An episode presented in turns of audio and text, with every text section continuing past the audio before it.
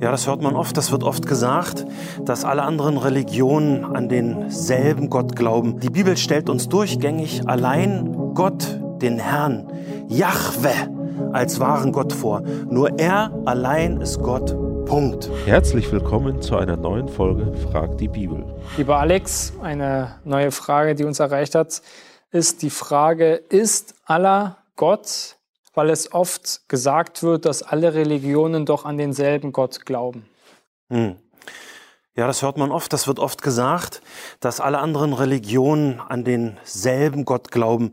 Aber die Bibel sagt das ganz deutlich nicht. Äh, die Bibel stellt uns durchgängig allein Gott, den Herrn, Jahwe, als wahren Gott vor. Nur er allein ist Gott. Punkt. Ja, das ist die kurze Antwort. Aber die Bibel spricht auch an vielen Stellen von anderen Göttern, die so tun, als wären sie Gott. Und für die benutzt die Bibel tatsächlich auch einfach das Wort, das allgemeine Wort für Götter. Zum Beispiel in 1. Äh, Chronik 5, Vers 25, da können wir über das Volk Israel Folgendes lesen. Aber sie, also das Volk Israel, fielen ab von dem Gott ihrer Väter und hurten den Göttern der Völker des Landes nach, die Gott vor ihnen vertilgt hatte. Stellt sich natürlich die Frage, wer sind diese Götter? Und Paulus gibt da eine sehr gute Antwort in 2. Korinther 4, Vers 3. Das lese ich einfach mal. 2. Äh, Korinther 4, Vers 3 und 4, da schreibt Paulus, wenn aber unser Evangelium verhüllt ist, so ist es bei denen verhüllt, die verloren gehen, bei den Ungläubigen, denen der Gott dieser Weltzeit die Sinne verblendet hat, so dass ihnen das helle Licht des Evangeliums von der Herrlichkeit des Christus nicht aufleuchtet, welcher Gottes Ebenbild ist. Wer bitte ist dieser Gott der Weltzeit, von dem Paulus hier spricht? Er nennt ihn im, im Epheserbrief nennt er ihn, äh, Epheser 2, Vers 2, nennt er ihn auch den Fürsten, der in der Luft herrscht. Ja, den Geist, der jetzt in den Söhnen des Ungehorsams wirkt. Und Paulus redet in dieser Bibelstelle vom Satan. Ja, hebräisch für Widersacher beziehungsweise Gegner. Und ja, der Teufel ist schlechthin der Feind Gottes und auch der Feind von uns Menschen. Äh, seine Macht ist begrenzt, seine Wirkungszeit ist begrenzt. Und als geschaffenes Wesen untersteht er natürlich auch der Souveränität Gottes, der Macht Gottes. Ja, und das sehen wir zum Beispiel sehr, sehr deutlich im Buch Hiob. Aber das Ziel, das Ziel des Teufels ist es immer, die Menschen von Gott und seinem Wort wegzuziehen. Ja? Und dabei ist er eben sehr, sehr clever und er benutzt dabei eben auch sehr, sehr gerne andere Religionen wie den Islam, um dieses, dieses Ziel zu erreichen.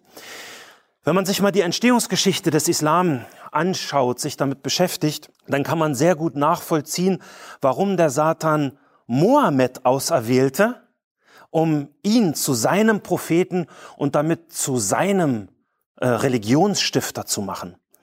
Äh, Mohammed stammt aus dem wohlhabenden Stamm der Kuraschiten und die hatten damals zu seiner Zeit die Kontrolle über Mekka. Mekka das ist dieser, dieser große heilige Ort, an dem die Kaaba ist, ja, dieses würfelförmige große Viereck mit dem schwarzen Stein drin. Und dort in Mekka wurde schon lange vor Mohammed, wurden dort schon über 300 arabische Gottheiten verehrt. Und dort stand auch übrigens der Götze Hubal, der heute allgemein als Mondgott äh, gedeutet wird. Und äh, für jeden, der den Islam kennt, im Erscheinungsbild, der weiß, der Halbmond ist dort also fast omnipräsent. Und auch schon lange vor Mohammed war Allah schon ein Hochgott über diese vielen anderen Götter und Geister der Beduinenstämme. Und Allah galt damals allgemein gesehen auch schon als Herr über die Kaaba. Und wenn ich mir jetzt Mohammeds Biografie ansehe, dann fallen mir zwei Dinge auf. Erstens, er lebte eine Zeit lang unter Juden. Und was er dort hörte und erlebte, äh, das ließ er ganz offensichtlich in seine Lehren und damit eben auch in den Koran einfließen. Von den Juden lernte er auch diese vereinende, diese, diese vereinende Kraft des Glaubens an einen Gott. Ja, deswegen muss es einen nicht wundern, dass er sehr schnell anfing, gegen diese Vielgötterei unter den Beduinenstämmen zu predigen. Und logischerweise machte er dann natürlich Allah, den Hauptgott seines Stammes, äh, zu dem Gott, der über allen anderen Göttern und, und Geistern äh, gestellt ist, beziehungsweise den er an diese Stelle setzt. Und das Zweite, was mir auffällt, wenn ich die Berichte von Mohammeds Begegnung mit dem vermeintlichen Engel Gabriel lese, dann kann man von der Bibel her wirklich nur die Stirn runzeln. Äh, seine, seine Engelsbegegnungen, die er hatte, Biografen berichten davon, ja, die unterscheiden sich wirklich sehr, sehr deutlich von den biblischen Engelsbegegnungen. Ja, und ich sehe bei diesen Berichten, die, die es da gibt, sehe ich eher Parallelen zu den Berichten in den Evangelien, wo Menschen beschrieben werden, die von Dämonen besetzt sind. Ja, Mohammed wurde von seinem Engel sehr bedrängt und gezwungen. Er sollte etwas lesen, obwohl er vermutlich gar nicht lesen konnte. Ja, bei seinen Visionen fiel er wie betrunken zur Erde oder schnarchte wie ein junges Kamel. Ja, er erlebte Schmerzen, wurde rot, schwitzte, fröstelte. Man hörte ihn stöhnen, man hörte ihn rächeln, äh, röcheln und auch schreien.